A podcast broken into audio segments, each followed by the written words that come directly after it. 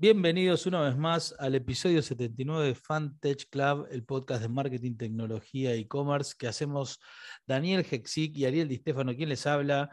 Eh, una vez más, Danito, nos hemos aquí para charlar de este increíble mercado de tecnología, de innovación, de startups, con un montón de novedades. La más fuerte, después de todo lo que venimos charlando ya durante todo el año, de la inflación en Estados Unidos, del reacomodamiento de precios, de la guerra de Ucrania, de la geopolítica, salió quien para muchos de, este mercado es el, el abuelo de los, de los fondos semilla y de las aceleradoras que es eh, Combinator con una carta que hizo ruido, ¿no? Sí, que hizo ruido. Me gusta el, el concepto de hizo ruido porque realmente Incluso esta semana era como que íbamos a venir a una entrevista y terminamos diciendo, no, hay mucho por hablar, digamos, tenemos muchos temas para tocar, pero la carta de Y Combinator creo que lo que generó también fue esto de, pero para, vos me decís que tengo que levantar capital, que tengo que do things that do not scale, usar dinero, digamos, para quemar mientras que hago cosas que no escalan, hasta que un día encuentro el lugar, junto más plata y hago escalar, y ahora me estás diciendo que necesito crear un negocio profitable, y hay una frase que es espectacular, que creo que es el punto 9 de la carta que hablan, que dice algo como, como que es, eh, quizás es más importante sobrevivir que necesariamente eh, ganar market share a, digamos, a costa de dinero, porque dice, tus competidores van a seguir quemando y si vos no tenés un plan de, de supervivencia, posiblemente no sobrevivas, como diciendo... Te propongo un juego, mira, te propongo un juego. Imponimos los 10 puntos y después que los pimponeamos rápido para que la audiencia también los tenga, eh, obviamente después pueden buscar en nuestro site, el, en fantechcap.com, el link a la carta y demás, pero rápidamente, el punto uno dice, nadie puede predecir qué tan mal esto va a estar, pero ya esto no se ve bien. Primer punto diciendo, ok, efectivamente esto no se ve bien.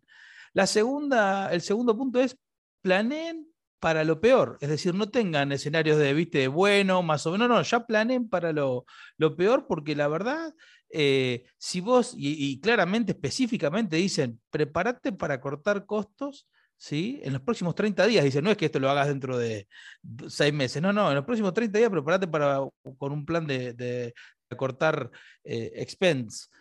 Tercero, si no tenés hoy el rango, es decir, la plata en el banco, para, para mantenerte vivo, ya anda a pedirle plata a tus inversores nuevos o, anteriores, incluso con valuaciones iguales o inferiores a las que fuiste a buscar plata. Esto es diciendo plata mata galán, ¿no? Para ahí, te tengo que frenar porque es impresionante que digan cuando dice incluso con los mismos términos de tu última ronda, algo impensado para un YC, algo impensado para un venture capitalist. Pero eso es increíble. Pero te está diciendo mejor plata en mano que volando, ¿no?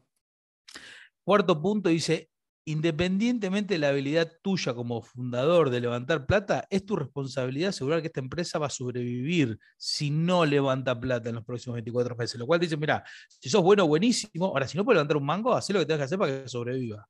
Punto número 5. Dice, entendé que cuando el mercado, como está pasando, golpea las acciones, hay inflación y demás, las compañías que justamente eh, de tecnología y, de capital intensivo sufren mucho más. Así que lo que la gente espera es que vos seas mucho más aplicado que una empresa común, que es exactamente lo opuesto, diametralmente opuesto a lo que se debería haciendo, ¿no?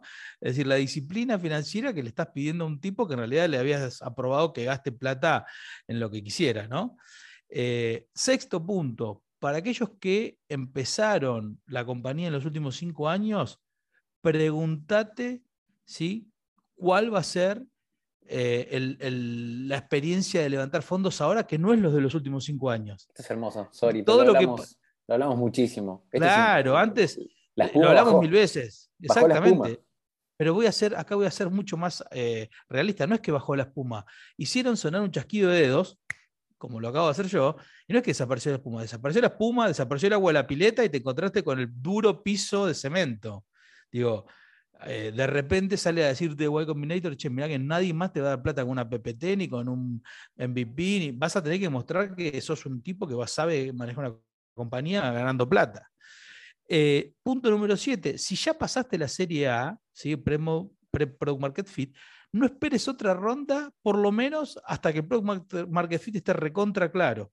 ¿Esto qué significa? Esto que nosotros siempre decíamos, che, que ahora lo que era antes Serie A, ahora es Presido, CD. Bueno, esto se vuelve a reacomodar todo, ¿no? Dice, che, se enfrió la plaza, ahora todos te van a pedir números en negro, números positivos, ¿no? Número 8, dice, este si es planear. Sorry, pero este es una bomba. el 8 es impresionante. Si, si planeas levantar plata en los próximos 6 a 12 meses, probablemente vas a levantar plata en el peor momento de este quilombo. Entonces, digo, repensate y, ten en cuenta que la, probabilidad de éxito es muy baja, incluso si tu compañera está yendo muy bien. Este es un punto diciendo, muchachos, no salgan a buscar plata porque nadie les va a dar, una, especie de, apocalipsis, ¿viste? el punto número 9 eh, dice que es un poco lo, que comentaste vos, ¿no?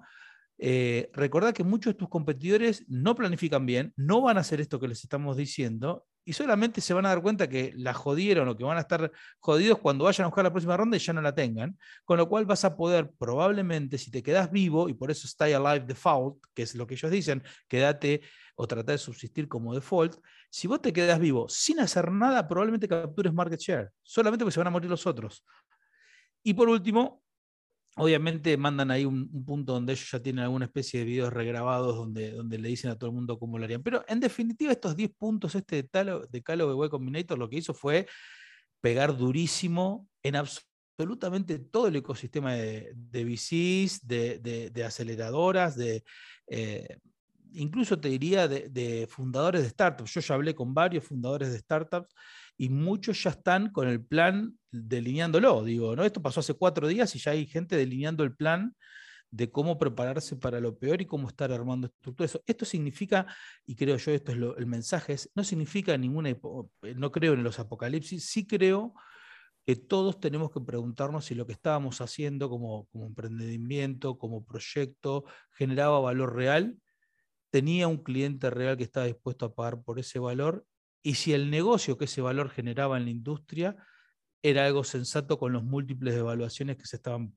eh, digamos, pidiendo. Es como una especie de sinceramiento que pasa normalmente en los matrimonios, en los noviazgos, en las relaciones de padres y hijos, y bueno, y a veces pasa con el mercado, y este es uno de esos días. Ahora, buenísimo, eh, si tenés la oportunidad de ver también la serie We Crashed de la historia de WeWork, porque habla mucho del concepto de las evaluaciones, habla mucho de lo que fue la experiencia de, eh, Newman con toda la, parte de, SoftBank como inversor, de la valuation totalmente inflada, que estaban en 40 y pico de billions y cuando tuvieron que hacer el IPO fue menos de 20. Cuenta también cómo él va disfrazando, entre comillas, su, su burn rate, que incluso era desmedido en un montón de aspectos y de situaciones donde consumía, y buscaba reacomodar la compañía a una compañía de tecnología, cuando en realidad era un alquiler de escritorios, cuando se lo minimizó Benchmark en una de las conversaciones. Pero digo, es tal como decís vos, es un sinceramiento. No quita que las inversiones van a seguir apareciendo. Incluso a Newman le acaban de invertir, eh, eh, creo que algo así como 70 paros en un, nuevo, en un startup que está lanzando. Que después eso es, otra, es un capítulo más, si quieren, de, podcast en sí mismo, ¿no? Hablar de, cómo puede ser que están invirtiendo de vuelta, pero bueno, hay un todo un racional también, un aprendizaje, un montón de cosas, ¿no? Pero volviendo a sin sinceramiento, lamentablemente, ese sinceramiento que genera un montón de ajustes también termina generando situaciones como eh, los despidos que ocurren a nivel masivo y no solo, digamos, en, compañías grandes como han sido por las evaluaciones que vimos recortadas a nivel público y demás, sino particularmente en los startups. ¿no? Surge este sitio layoff.fyi que te muestra todos los startups cuando van despidiendo, los casos, eh, si querés acá a nivel eh, regional, Tenés el caso de Wenbit, que no sé por qué hubo tanto espamento, porque pobres chicos tuvieron que reacomodarse y se están reestructurando, y si bien obviamente es muy doloroso ver que hayan 100 personas que se van de la compañía, cuando tenían 200, o sea, el 50% de su equipo, son momentos de ajuste. Sí, yo creo que hay, quiero ir un poquito más a fondo para que no quede la impresión de que estamos viendo un tsunami eh, y, es lo único que vemos. Yo creo que lo, vinimos diciendo hace más de dos años, tres, desde que arrancamos el podcast básicamente, diciendo que eh, estábamos en evaluaciones que no tenían demasiado sentido, que la plata era mucha y muy libre, digo, en, proyectos que quizás no tenían valor. Lo único que eh, creo yo es que esos proyectos hoy no van a encontrar funding. Eh, tres chicos que se junten en un garage con una idea no van a levantar 10 palos a una evaluación de 100. Digo, eventualmente vuelvan a tener que hacer Friends and Family durante dos años para ver si la idea que tuvieron es realmente disruptiva o no. Creo que las empresas que ya tienen un track record de camino de crecimiento y de, eh, si querés, de, un, product market fit, van a conseguir capital. Probablemente lo que no consigan es la escalera de evaluaciones eh, que se venía estructurando. Digo, si levantaste una evaluación muy alta, eh, pero el mercado te la validó, y hoy te vas a encontrar que, como dice ahí Y Combinator, probablemente tengas que levantar plata a la misma evaluación, con lo cual en el fondo te diluyas de manera cuasi gratuita. Pero esto no quita que no haya plata porque los, los, fondos tienen los compromisos y la plata va a seguir estando. Y además, recordemos que con un mundo con inflación, más allá que hay flight to quality, más allá que vuelven a crecer eh, los, los, mercados de, empresas y más consolidados y más tradicionales, el, capital sigue y necesita de, tener proyectos que le aporten crecimiento, sobre todo con esa tasa de inversión. Ahora, dicho todo esto, por supuesto, el sector de IT y en particular toda la parte de startup va a sufrir eh, reacomodamientos, ajustes, algunas empresas despedirán parte del personal, pero no nos olvidemos que estamos hablando de un sector que tiene pleno empleo en absolutamente todo el globo, con lo cual cualquier persona de tecnología que tiene que sufrir un, digamos, un despido, que se, queda sin, eh, sin el proyecto que venía trabajando, eh, va, va, realmente de manera muy rápida a ubicar y a encontrar. Sabemos que tenemos posiciones abiertas desde hace años en muchas de las empresas con las cuales trabajamos y, eso no es el, eh, me parece que no es lo mismo que la economía en general, esta industria. Así que hay que estar atentos y como emprendedores sobre todo hay que estar preparándose y haciendo la tarea y tomando decisiones y ejecutándolas, porque a veces uno escucha el podcast, escucha, lee y dice, ah, mira, sí, la verdad, tendría que, tendría que, pero te quedas en el, tendría que, no, acá hay que hacerlo, hay que ajustar y hay que tomar las medidas que tengas que tomar para, como dice ahí muy bien Way Combinator, stay alive default, es decir, nos tenemos que mantener vivos. tremendo, ¿eh? me lo cerraste con esa frase que no me da ni para seguir con otro lado, o sea, pero es impresionante. A mí lo que me gusta es que me hace acordar mucho el 2008. Yo tuve la oportunidad de estar haciendo mi segunda compañía y haciendo fundraising en el 2008 y haciendo fundraising en Argentina en el 2008, donde los inversores ángeles estaban en el Club de Ángeles del IAE, donde, eh, eh, si querés, el NXTP, que era como la primera incubadora bastante similar Y Combinator, si querés, hablando de las distancias, recién empezaba en Argentina, Latinoamérica no estaba hot como ahora, no tenías las industrias que habían, el e-commerce era otro. Entonces, levantar capital significaba ir y golpear muchas, muchas puertas, valuaciones mucho más bajas, y después conseguir ese dinero no era de un fondo que quizás estaba analizando mil compañías en simultáneo invertidas. Eran de, quizás de personas que tenían tres, cuatro inversiones y que vos ibas a tener que dar reportes, ibas a tener que mostrar ejecución, ibas a tener que mostrar un montón de cosas. Yo creo que es un hermoso momento para poder tener buenas ideas y tener buena ejecución. Entonces, al fin y al cabo, lo que termina siendo es el famoso Product Market Fit que nos decía nuestro amigo de Velo hace no muy poco de que nos dijo, estoy pensando si ya estoy o no en Product Market Fit. Bueno, ese es el momento. Ahora las compañías van a necesitar mostrar ser negocios. Básicamente es el fondo, ¿no? Sí, y, creo que es también un excelente recordatorio para todo el mercado de que hay periodos de irracionalidad, siempre los hay, sobre todo porque sabemos que el, el capital es greedy, así que siempre va a estar buscando, eh, digamos, el, próximo gran proyecto, pero que si haces las cosas bien, si haces las cosas con sentido, si los fundamentals están en orden, si tú realmente tu mercado valora lo que vos estás haciendo y la solución y demás, eh, como cualquier tormenta, hay que prepararse, hay que levantar viste, la atención, hay que tener cuidados extras, pero como todos los buenos proyectos siempre siguen adelante. Y ese es un poco el, mensaje final, ¿no? Prepararte y, también ser honesto con uno mismo. Si querés que en algún punto tu, proyecto... Eh, y si querés, ahora no hablemos del proyecto, hablemos del mercado en general. Yo creo que en las fases donde la burbuja o donde las evaluaciones o donde las ideas son reciben funding de manera muy fácil, es donde se, de alguna manera se corre la frontera de qué es válido, ¿viste? Es decir, cripto, NFTs, digo, virtual reality, metaverso. Vos vas empujando las fronteras con creación de cosas que quizás cuesta mucho entender el valor a priori. Y en épocas como estas que se vienen, donde empieza a haber un frío en la captación de, capital y demás, la gente vuelve a, ok, ¿qué es lo que la gente valora hoy? ¿no? Es decir, ¿qué, quién, qué solución realmente tiene una empresa B2B, enterprise, que está dispuesta a pagar por esa solución. Entonces, yo creo que son eh, fases, ¿viste? Hay fases donde el mercado empuja el, boundary o el límite de, de lo que se hace y para qué se hace y con qué valor, y hay fases como esta donde te, se retrae el valor más, eh, si querés, más obvio y más eh, simple de, ok, ¿quién paga por lo que estás haciendo?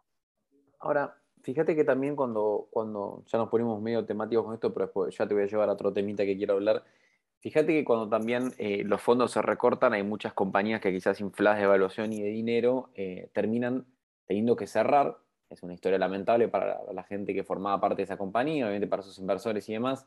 Eh, y creo que incluso en ese concepto hay desde empresas de e-commerce que golpearon, si quieres, a la región, o particularmente en Argentina, eh, empresas de todo color y forma. ¿Qué sentís que pasa cuando eh, una compañía que públicamente generó mucho ruido, si querés, tiene que cerrar? ¿Y qué pasa, y te sumo a segunda pregunta, cuando una compañía que generó mucho ruido, que levantó mucho capital, que participaba ya en, no sé si cinco o seis países, y es vendida, y ahí te tiro el próximo topic, a una de las compañías más grandes del mundo referidas a criptomonedas como blockchain.com, se encuentra que básicamente está completamente desaparecido de los fondos de inversión y se habla de estafa. Estoy hablando de csocio.com. ¿Cómo impacta eso a la industria en este momento donde encima no estamos para recibir piñas de este estilo? A ver, yo creo que em, voy a volver a estas dos fases de las que hablamos recién. En la fase donde todo está fantástico, donde somos todos lindos, donde los fondos fluyen, donde la plata es fácil y donde los, los proyectos exploran cosas nuevas, en realidad en ese preciso instante es donde más difícil es ser sensato y mantener los pies en la tierra, no solo para invertir, sino también para desarrollar proyectos, para captar socios, para eh, generar ideas. ¿Por qué? Porque el, por lo menos en el corto plazo, parecería como que el mercado valida cualquier cosa, ¿no?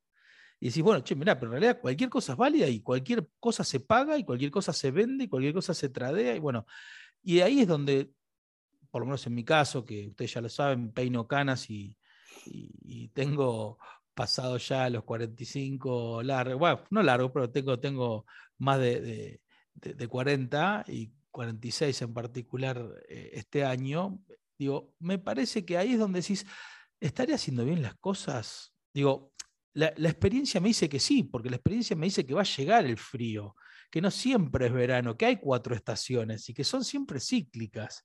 Entonces ahí es donde yo, y creo, y esto se lo digo más que nada a los chicos jóvenes, tienen que entender de que no todo es lo que parece. Y ahí es donde vos tenés que ponerte firme y decir, no, mira, yo con convicción creo que si el proyecto genera valor, lo va a generar valor independientemente del momento.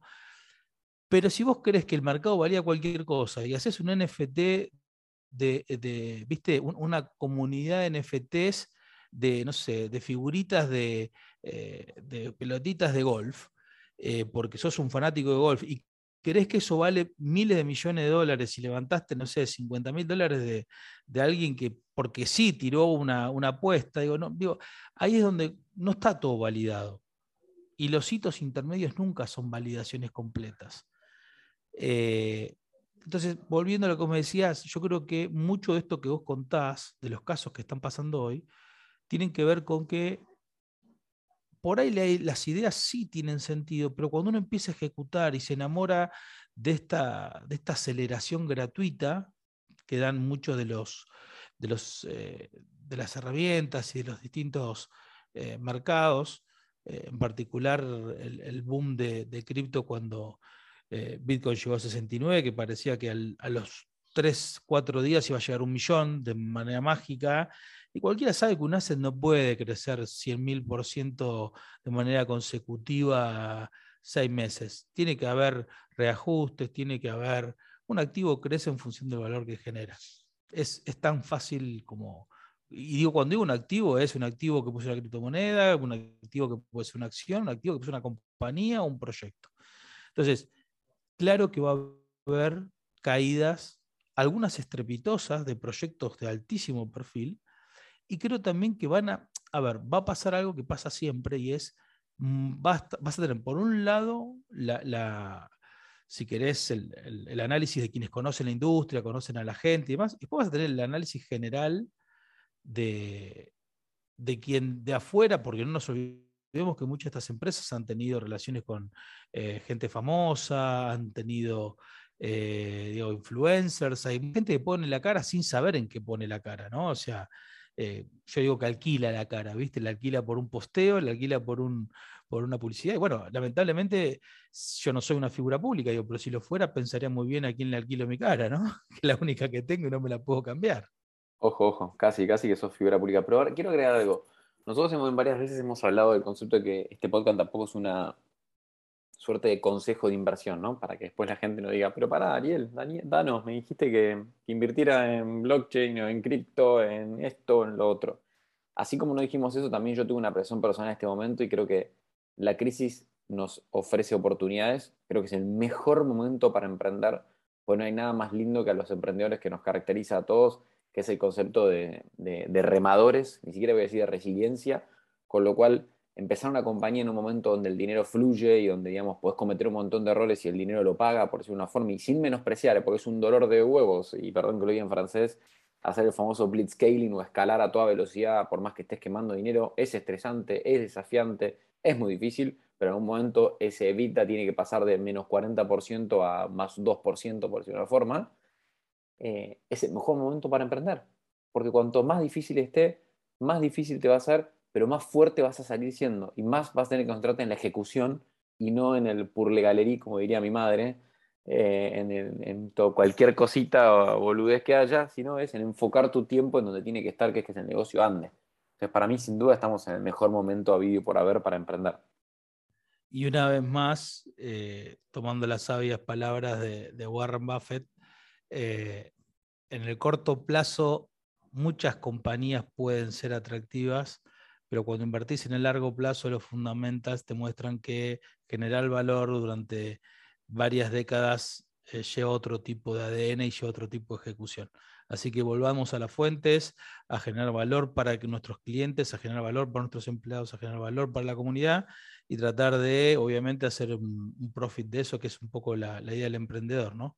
Bueno, Dano, creo que fue un, episodio interesante para que todos nos replanteemos dónde estamos parados. Nos encontramos la semana que viene, siempre acompañados por Chocorísimo y Beerful, con el episodio 80. La semana que viene, o cuando grabemos el episodio que viene, va a ser el episodio 80, vamos a estar casi de cumpleaños. Alguien me dijo que para los 100 episodios hay alguna sorpresa, pero no sé, no quiero quemarla, así que la vamos, la vamos a dejar madurar por estos 20 episodios y esperamos que nos encuentre como siempre en arroba y en fantageclub.com.